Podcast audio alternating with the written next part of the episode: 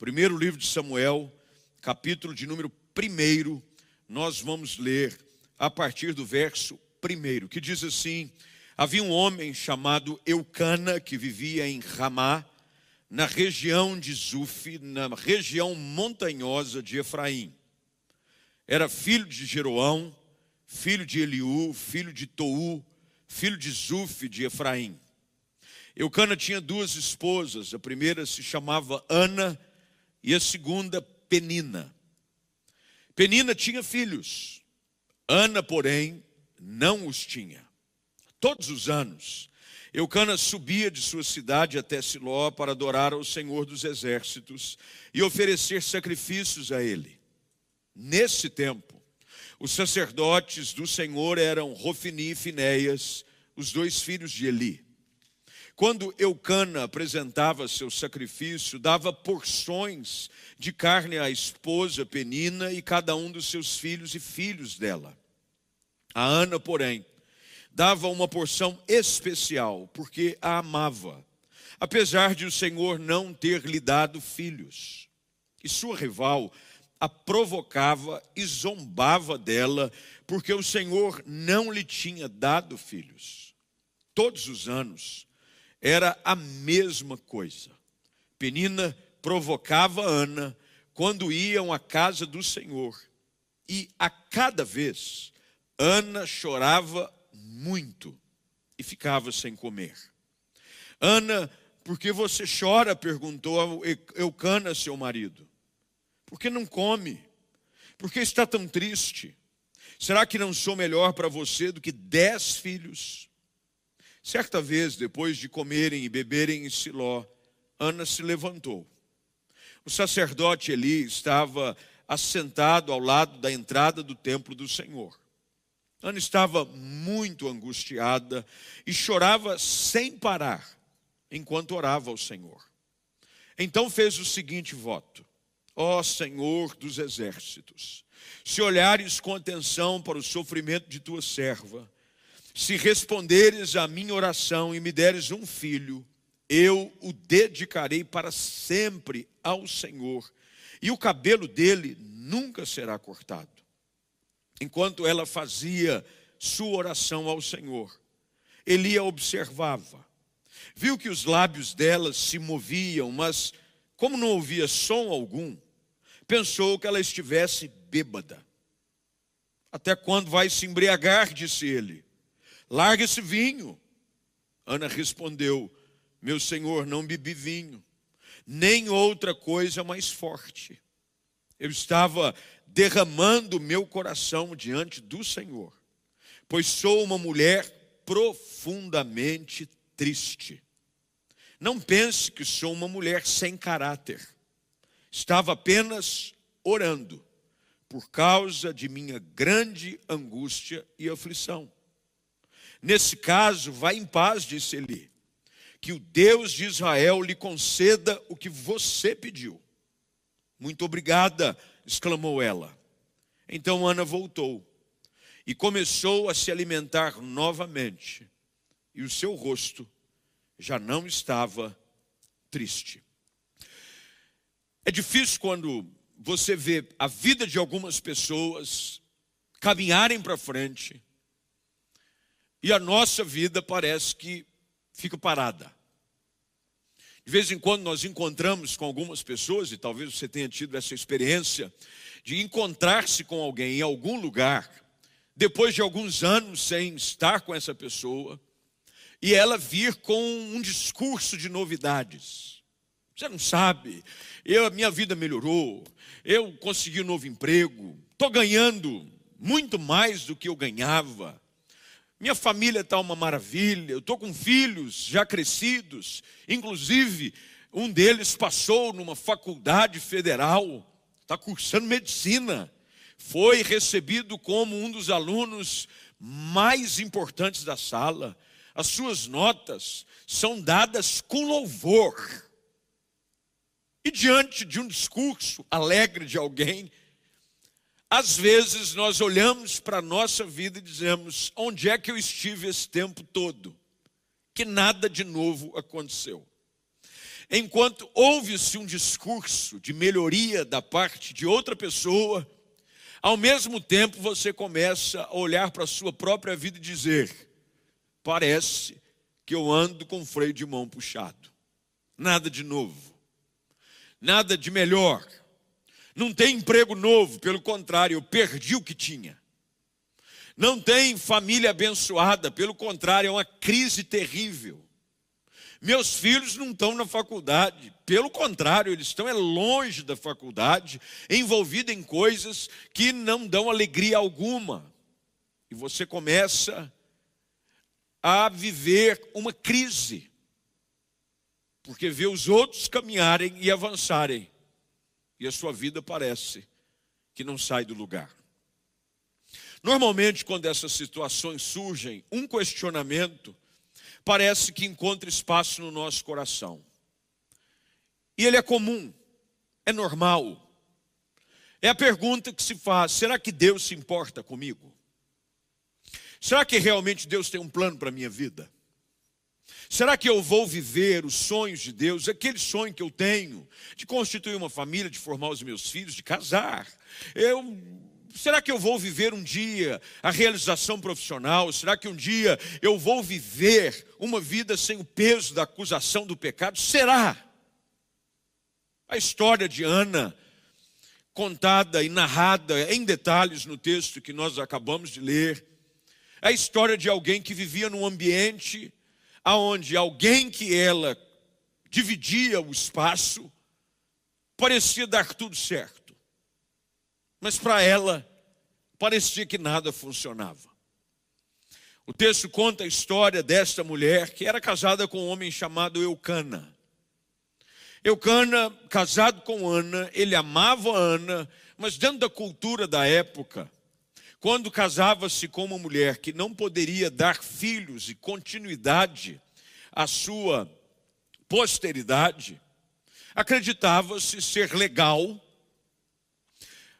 ter uma outra mulher, foi o caso de Abraão, foi por isso que Sara deu a sua serva Agar, para que Abraão pudesse coabitar com ela e desse à luz a um menino, porque não esperavam mais com paciência o filho da promessa, e aí vem Ismael, é o mesmo caso aqui. Provavelmente, pelo fato de Eucana perceber que Ana não podia lhe dar filhos, ele toma uma outra mulher chamada Penina. E Penina era uma fábrica de fazer filho. Ela gerava filho de uma forma quase que incontável.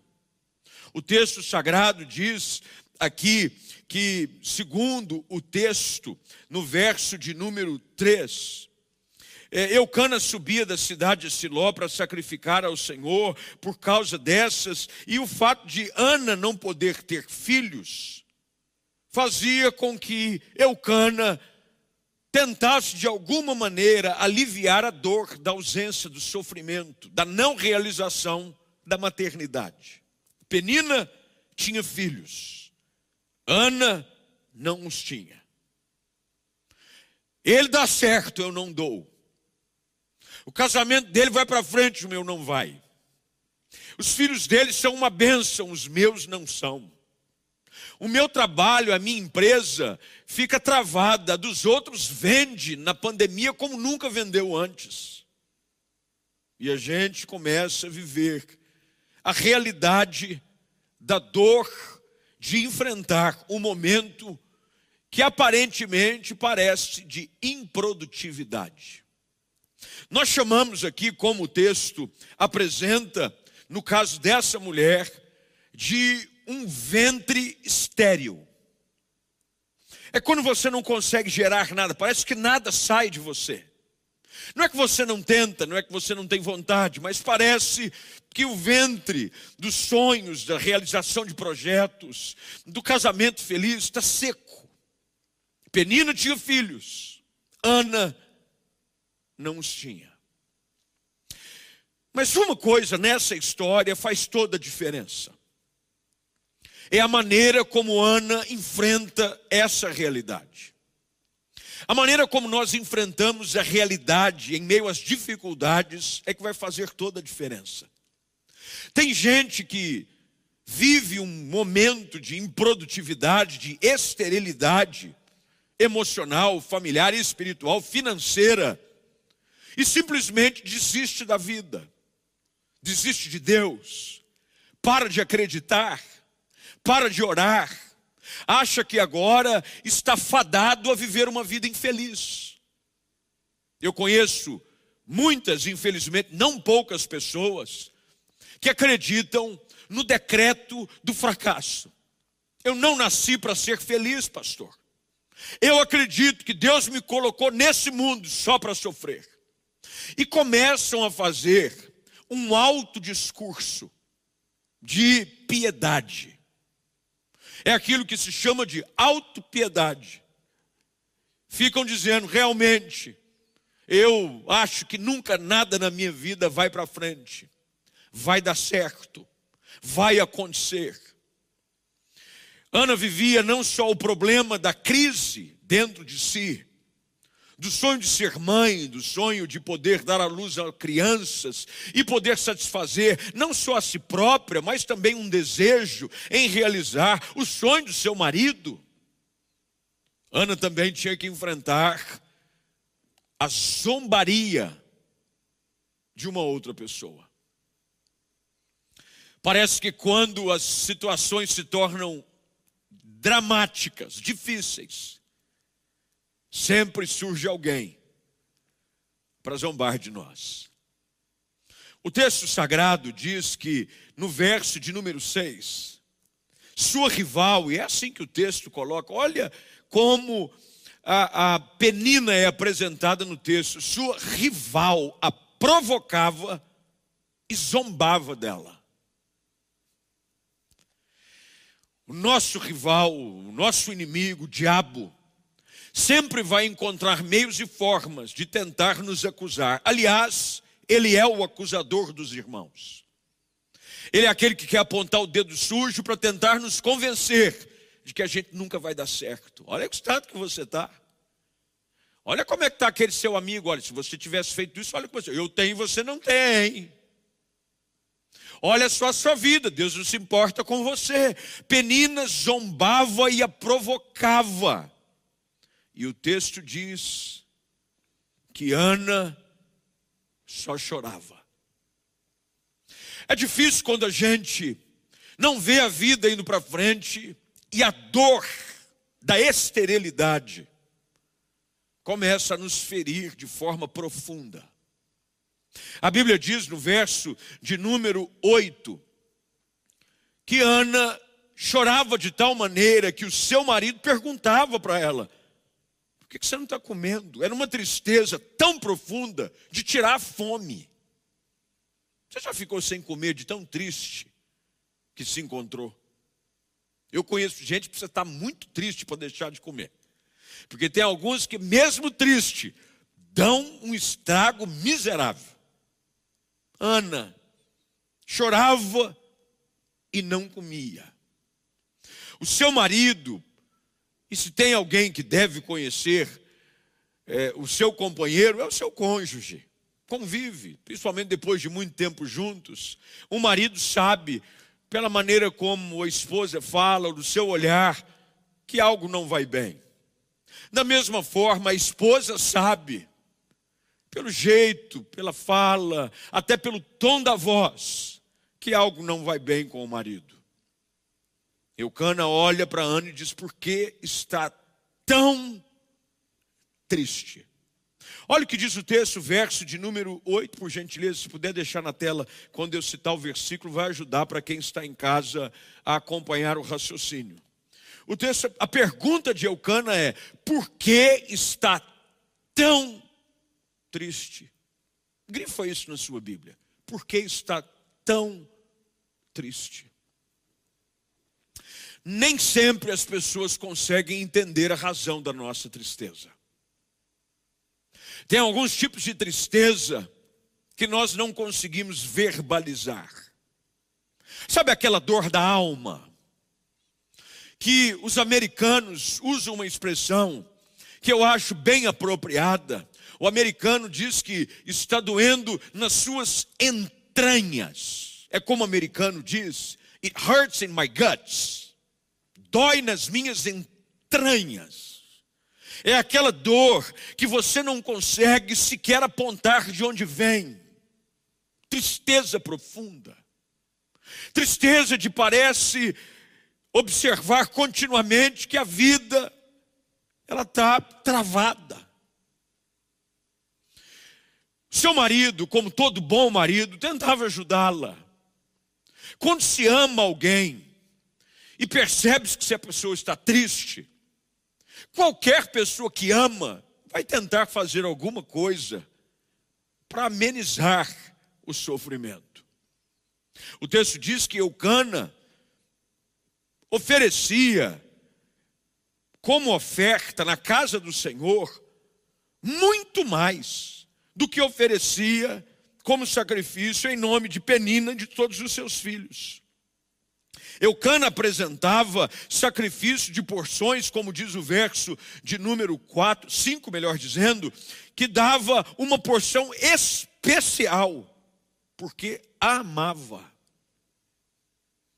Tentava de todas as formas, com discurso, com uma palavra de convencimento, com uma palavra de motivação. Não fica assim, isso vai passar, largue isso para lá. Ou então, sem perceber, chegam a ponto de dizer: Isso é bobeira.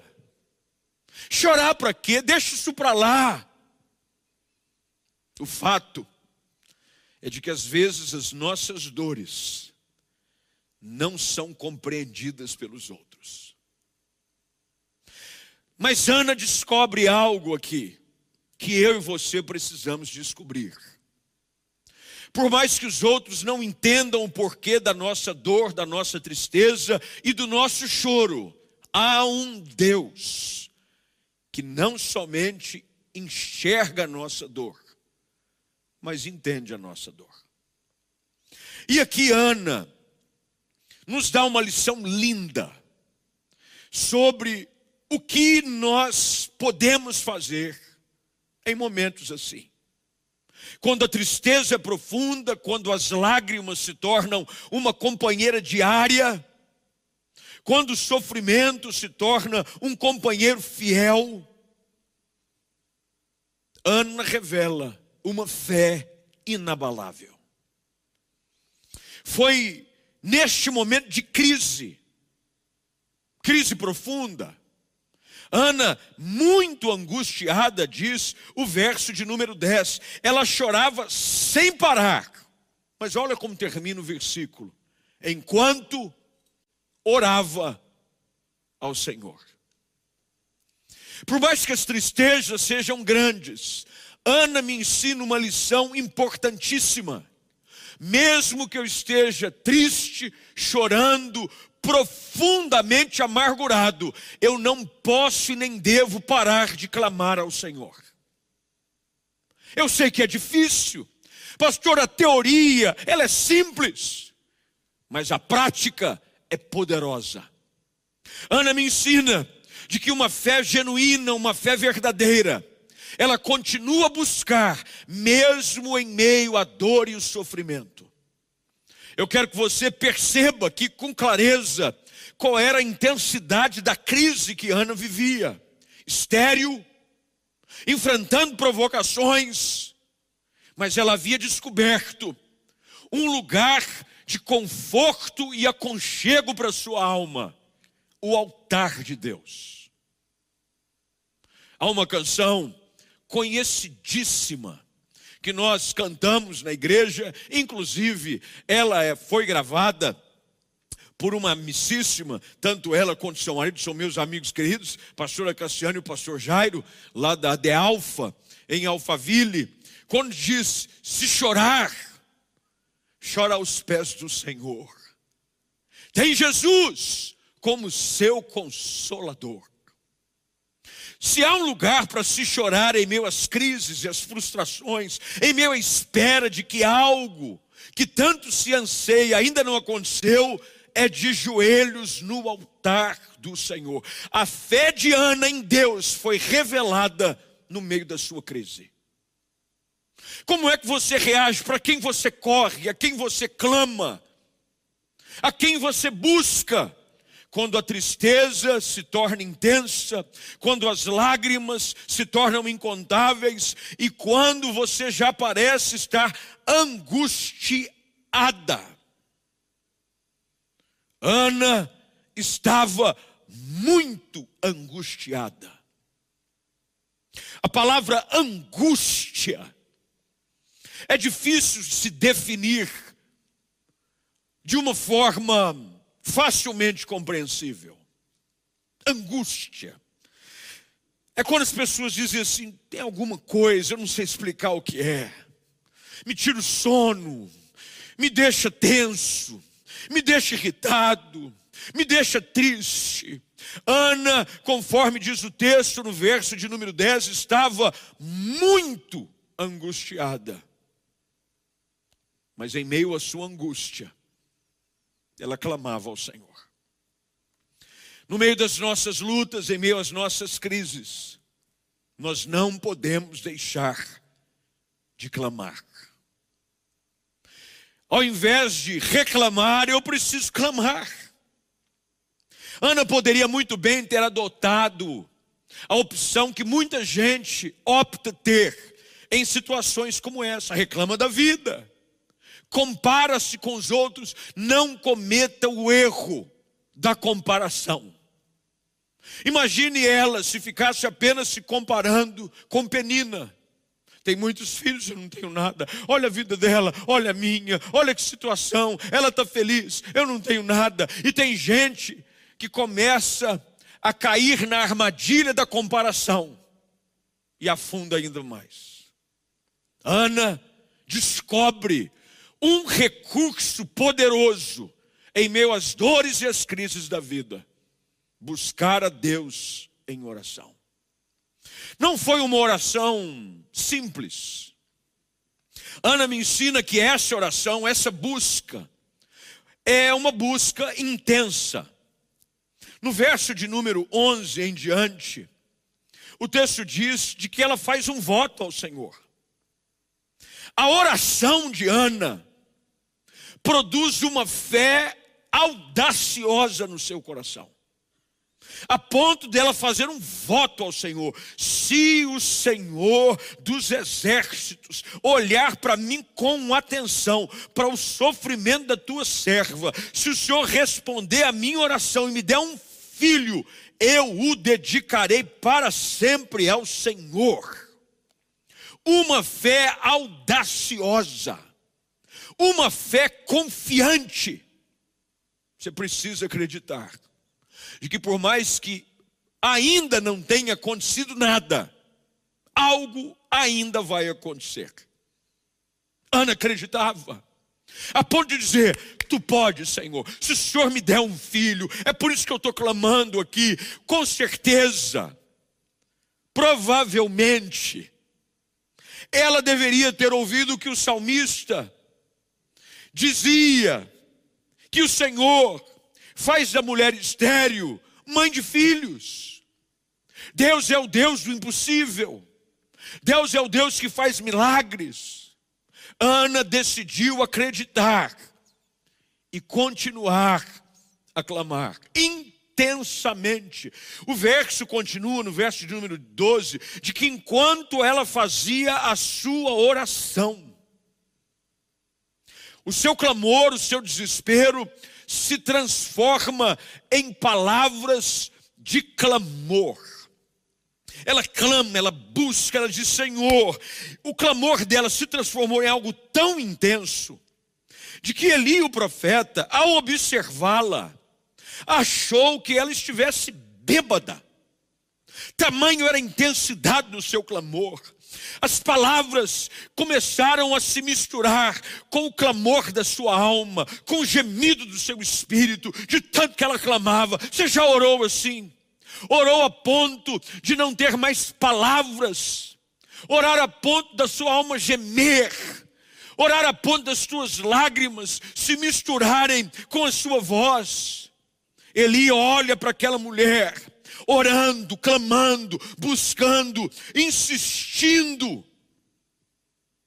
porque percebe nela uma oração intensa. E ao mesmo tempo que a oração é intensa, ela é extensa. Uma oração intensa, de alma, profunda, um clamor corajoso, mas também extenso. Porque tem gente que começa a orar e não vê a resposta e desanima, quer saber de uma coisa, eu não vou orar mais nada. Eu quero saber de uma coisa, eu já orei, eu já orei hoje, já orei anteontem, ou como diz o outro, eu já orei antes da antonte. E nada aconteceu, eu vou orar mais nada. Aprenda uma coisa. Enquanto oramos, algo está acontecendo, não apenas com aquilo que nós estamos orando, mas acima de tudo conosco. Deus está trabalhando em nós quando oramos. Às vezes não conseguimos ver nada ainda ao nosso redor ser mudado, transformado, mas enquanto oramos, Deus está trabalhando em nós. A oração de Ana era extensa. A mulher não parava de orar. Eu já citei em algumas situações, eu pastoreava uma igreja na cidade de Campinas, uma igreja do Nazareno, igreja Ebenezer. E eu nunca vou me esquecer daquela história de uma mulher que, durante anos, orava para a conversão do seu marido. Ela orou por ele por 25 anos. Enquanto ela orava, o marido não melhorava, preso no alcoolismo. Vivia chegando tarde em casa, voltava dos bares, às vezes alcoolizado. Ela precisava ajudá-lo a colocá-lo numa cama, dar um banho nele. E enquanto ela fazia, ela disse: Eu orava, eu orava, eu orava, eu orava. Uma oração intensa, mas uma oração extensa. Até que um dia, aquele homem entregou a vida dele a Jesus Cristo. Ana orava com intensidade, mas ela também orava sem cessar clamava, clamava, clamava. E toda busca como essa produz um resultado.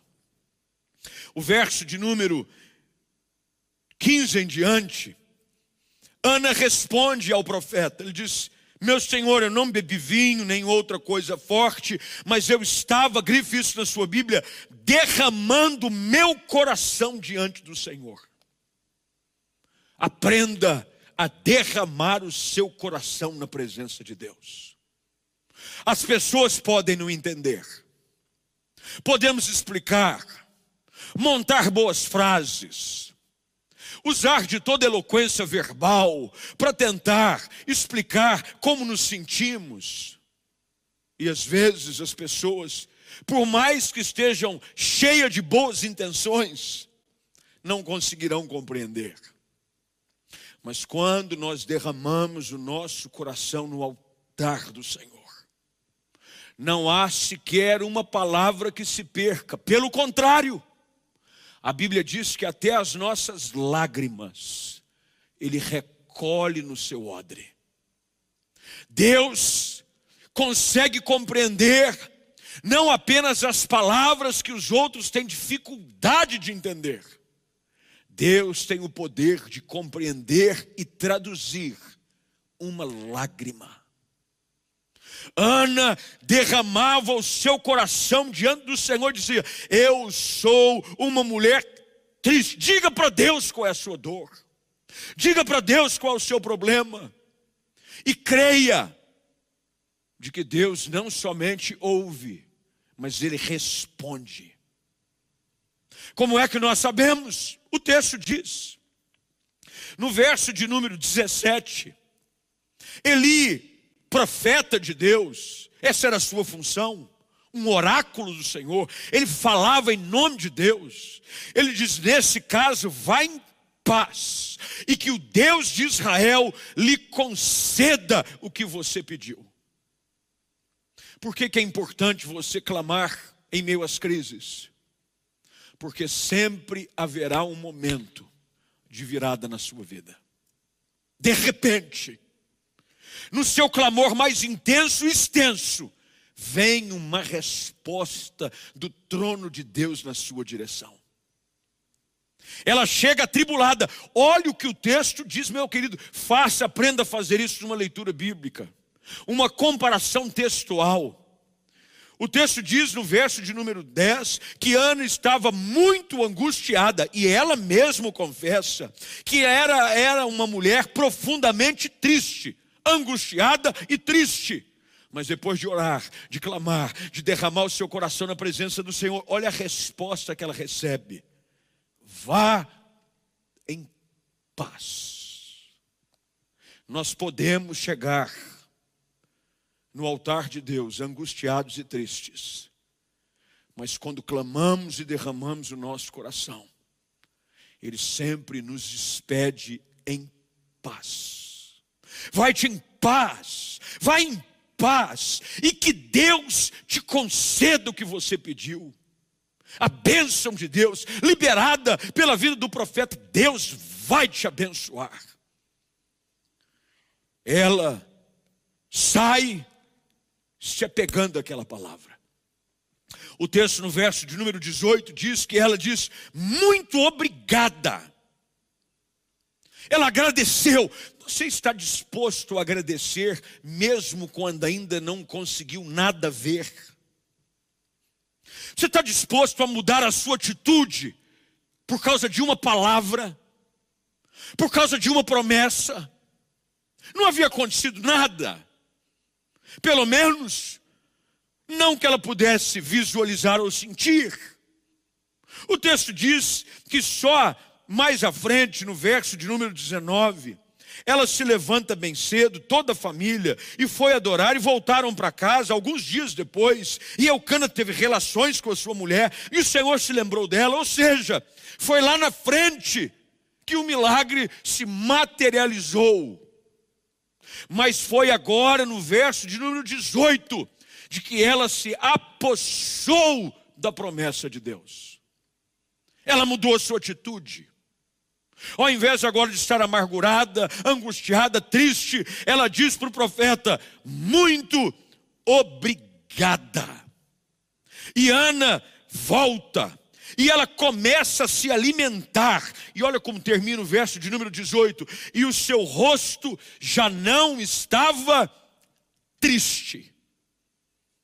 Eu creio que Deus te colocou nesse culto online para que você ouça uma palavra de fé e esperança para encorajar o seu coração a crer contra todas as possibilidades.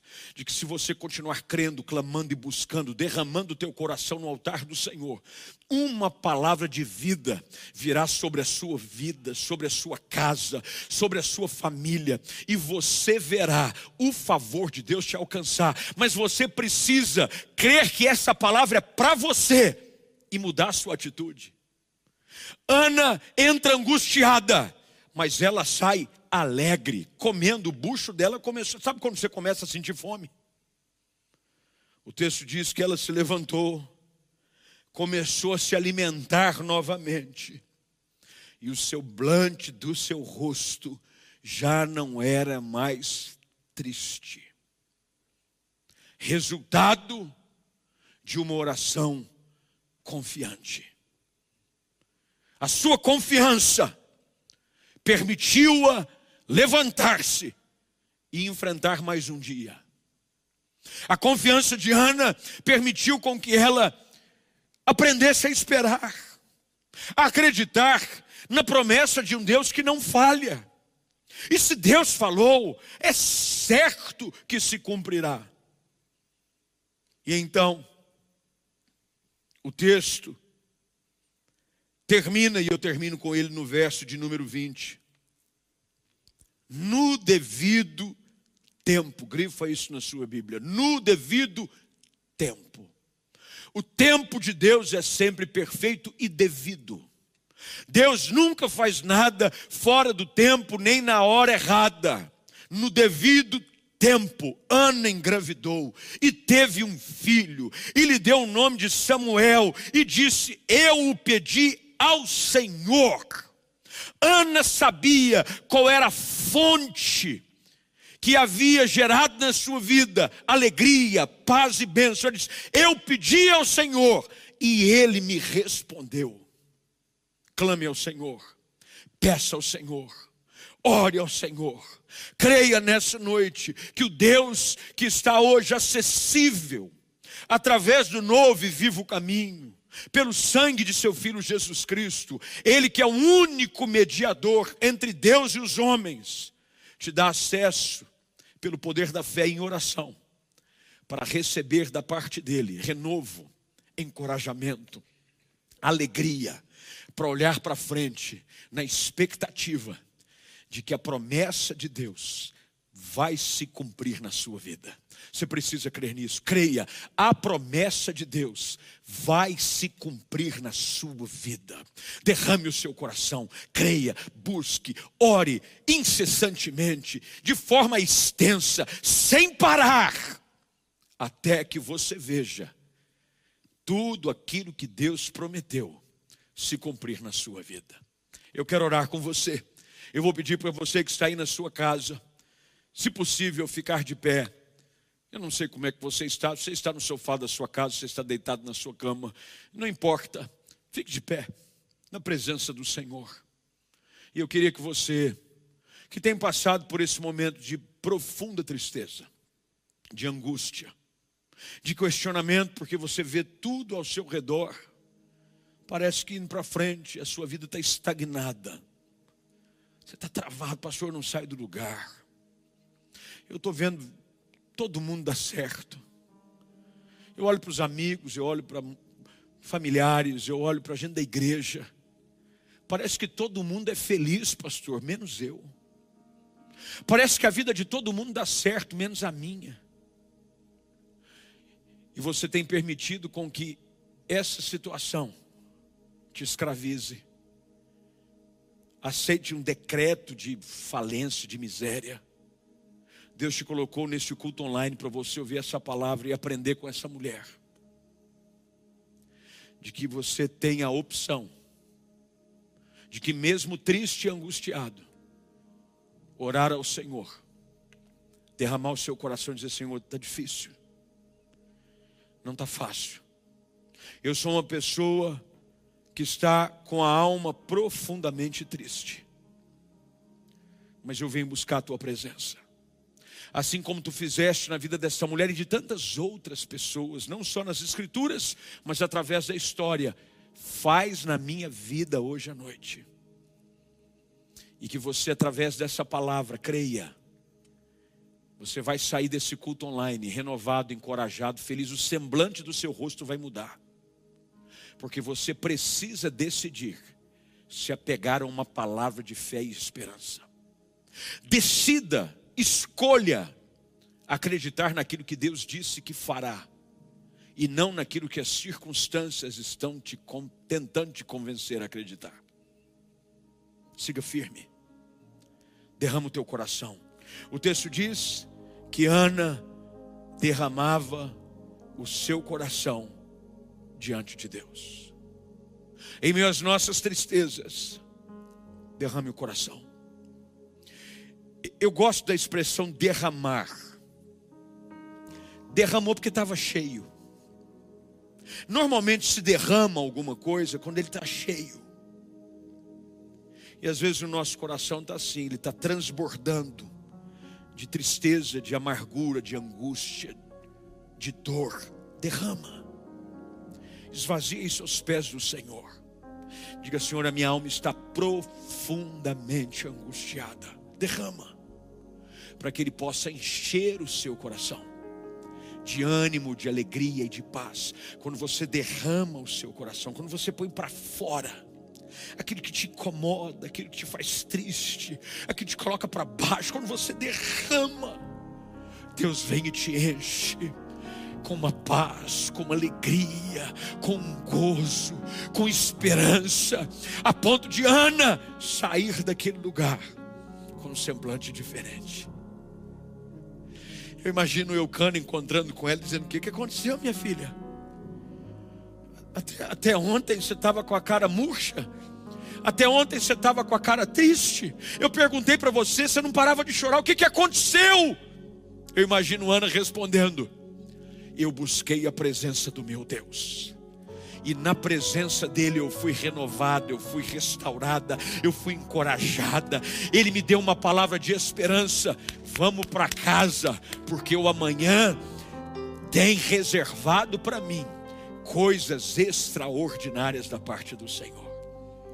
Deus continua sendo o mesmo Deus. E você tem que olhar para frente nessa certeza. Eu posso orar com você. Curve sua cabeça, feche os seus olhos aí em casa. Pai, nós estamos aqui neste culto online. Pessoas que tiraram o seu tempo para conectarem-se, para ouvir a tua palavra, para adorarem, para orarem. E eu creio que o Senhor marcou um encontro com cada um deles nessa noite. Eu ontem, enquanto refletia, o Senhor sabe disso, eu pensava, o que, que eu ministro, Senhor? O que, que o teu povo precisa ouvir? Me ajuda. Espírito Santo, me leva a um texto que eu tenho no meu coração essa confirmação de que tem gente precisando ouvir. Eu me lembro que imediatamente o Senhor me levou esse texto. E enquanto eu meditava nele hoje, Senhor, como foi bom descobrir cada vez mais essas verdades imutáveis.